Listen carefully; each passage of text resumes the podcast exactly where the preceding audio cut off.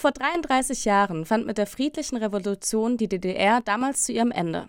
Dabei spielte die Stadt Leipzig eine wichtige Rolle. Noch heute wird mit dem Lichtfest jedes Jahr an die friedlichen Proteste gedacht. Doch wer steckte genau hinter diesem Ereignis? Welche Menschen und Gruppierungen setzten sich damals für die friedliche Revolution ein?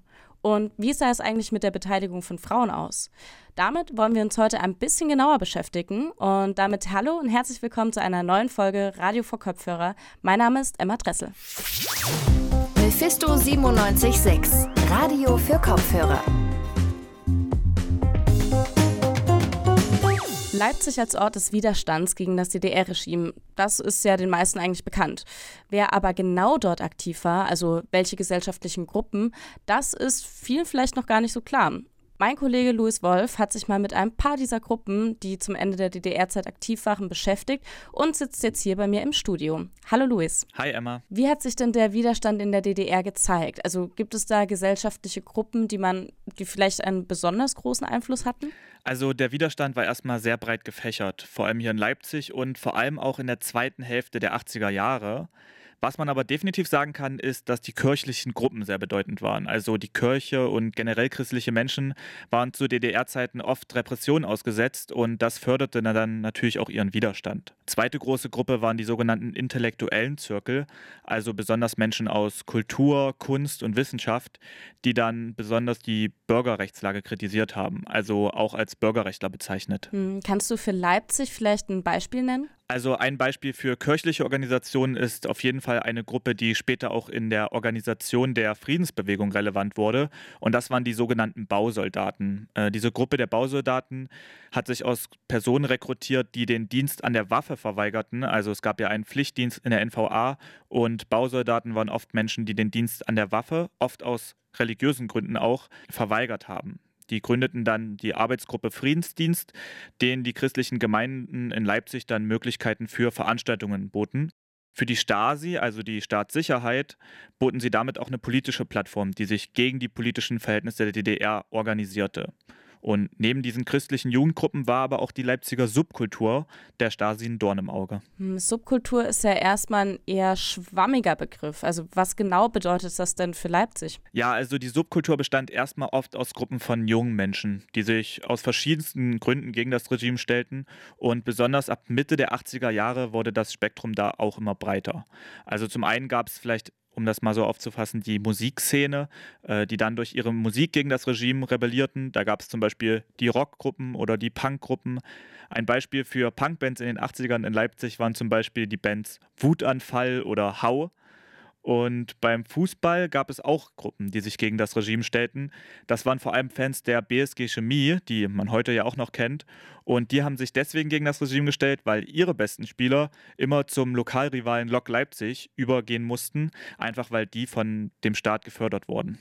Okay, also zusammengefasst, es gab jetzt neben den kirchlichen und den intellektuellen Akteuren besonders junge Leute in Musik, Sport und Bildung, richtig? Ja, aber das greift bei Weitem nicht alle Akteure mit ein, die halt am Protest beteiligt waren.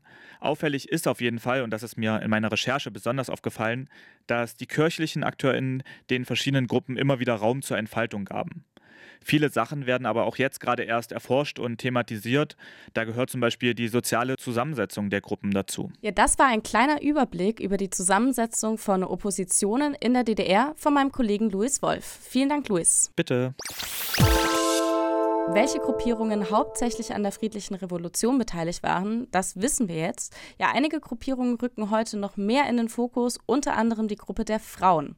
Meine Kollegin Isabelle Klose hat sich damit beschäftigt, inwiefern Frauen sich an der friedlichen Revolution beteiligt haben und inwiefern diese Beteiligung in unserer Erinnerungskultur präsent ist. Christoph Wonneberger, Kurt Masur und Christian Führer. Die Helden der friedlichen Revolution sind in Leipzig sehr bekannt, die Heldinnen dagegen deutlich weniger. Dabei haben sich Frauen an der friedlichen Revolution genauso beteiligt wie Männer. Es entstanden zahlreiche Frauengruppen innerhalb der Oppositionsbewegung der DDR. Diese haben aktiv für Demokratie und Gleichberechtigung gekämpft. Das erklärt die Historikerin Dr. Jessica Bock, die als wissenschaftliche Mitarbeiterin beim Digitalen Deutschen Frauenarchiv arbeitet. Die Frauen haben nicht nur an der Gruppengründung mitgewirkt, sondern sie schrieben auch an den Programmentwürfen mit, an den politischen Forderungen, an alternativen Gesellschaftskonzepten und sie waren schließlich auch an den Demonstrationen beteiligt. Also der Frauenanteil bei den äh, Demonstrationen im Herbst 1989 betrug zwischen 40 und 50 Prozent. Auch an der Erstürmung und Auflösung des Ministeriums für Staatssicherheit seien Frauen maßgeblich beteiligt gewesen. Dabei hatten sie es nicht immer leicht. Laut Bock gab es innerhalb der Oppositionsbewegungen auch Vorbehalte gegenüber Frauen und Widerstand gegen ihr Engagement. Dieser Widerstand hielt die Frauen aber nicht davon ab, für Demokratie und Mitbestimmung zu kämpfen. Christine Rietzke, Geschäftsführerin vom soziokulturellen Zentrum Frauenkultur, zeigt an einem Beispiel, wie die Frauen auf Widerstand der Männer reagierten. Im neuen Forum wollte sich ja eine Frauengruppe gründen und diese Frauengruppe hatte auch schon ihr Konzept geschrieben und ähm, an dem Tag, als das beschlossen werden sollte, kam es dann auch zu so einer Abstimmung über Vertretung im neuen Forum. Und als es dann um eine Forderung zur Quotierung kam von Seiten der Frauen, da sagte dann irgendwer, da brauchen wir auch eine Quotierung für Brillenträger. Worauf die Frauen gesagt haben, gut, dann gehen wir jetzt hier raus. Dann ist das nicht unser Ort. Das ist der, der Grund, warum es dann die Fraueninitiative gab, ne? also dass sie sich separat gegründet haben. Wurden sie von den Männern nicht ausreichend einbezogen, organisierten die Frauen sich also einfach in ihren eigenen Gruppen. So gelang es ihnen, sich gleichermaßen wie die Männer auf unterschiedliche Arten zu beteiligen. Dabei standen sie gleichzeitig noch vor einer weiteren Herausforderung. Neben ihrem politischen Engagement mussten sie noch Haushalt und Kinder und mitunter einen eigenen Beruf unter einen Hut bringen. Die Beteiligung von Frauen an der friedlichen Revolution erfahre laut Rietzke nach wie vor nicht genug Beachtung. Es habe sich allerdings im Laufe der letzten Jahre einiges getan. So arbeite Frauenkultur Leipzig mit der Stadt daran, dass Frauen in der Erinnerungskultur zukünftig stärker mitgedacht werden. Das sei aber gar nicht so einfach, denn eine breite Geschlechterperspektive sei in unserer Erinnerungskultur bisher nicht vorgesehen. Es geht ja gar nicht darum, dass man nur sagt, es gibt die Geschichtsschreibung und dann gibt es noch die von Frauen.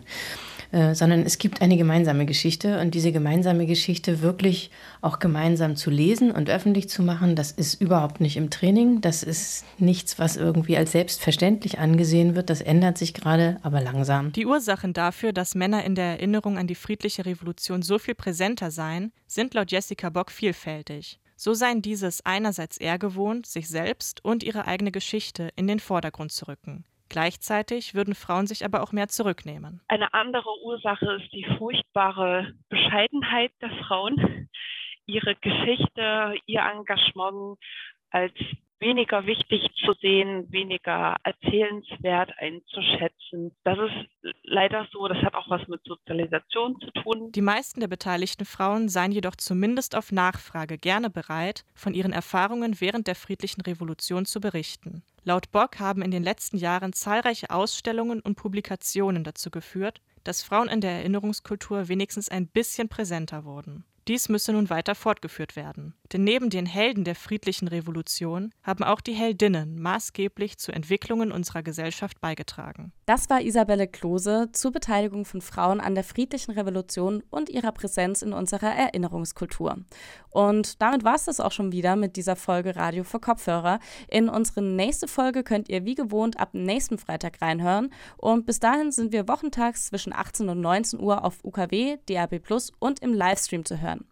Auf Instagram und Twitter findet ihr uns unter Mephisto976. Und damit bedanke ich mich bei Louis Wolf für die redaktionelle Leitung. Ich wünsche euch noch ein schönes Wochenende. Mein Name ist Emma Dressel. Bis zum nächsten Mal.